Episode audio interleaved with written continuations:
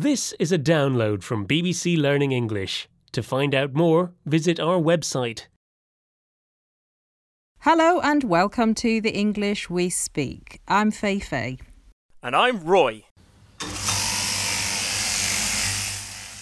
What are you doing? There are keys everywhere. What is that noise? Sorry, I was just cutting some keys. It turns out that I've been doing my job wrong all these years. Ah, I know what happened. Neil called you to say you're not a key worker, right? Exactly. All this time at the BBC, and I hadn't cut a single key. I'm lucky Neil was so forgiving. He had no idea what to say when I told him I'd start cutting keys.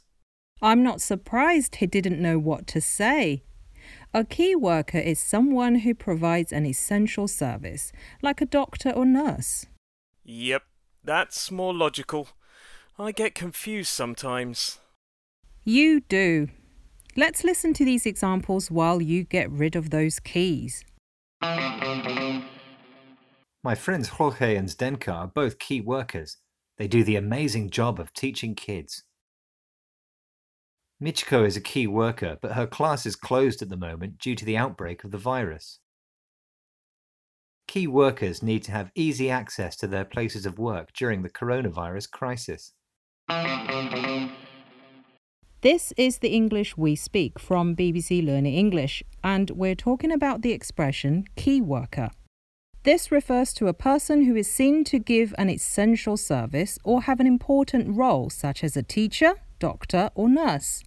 That's right. Key in this expression relates to vital or important, not to keys that open locks.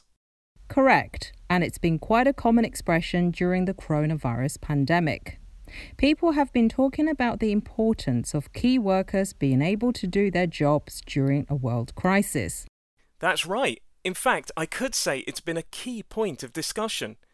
I really respect the amazing jobs that people like doctors, nurses, emergency service staff, and teachers do.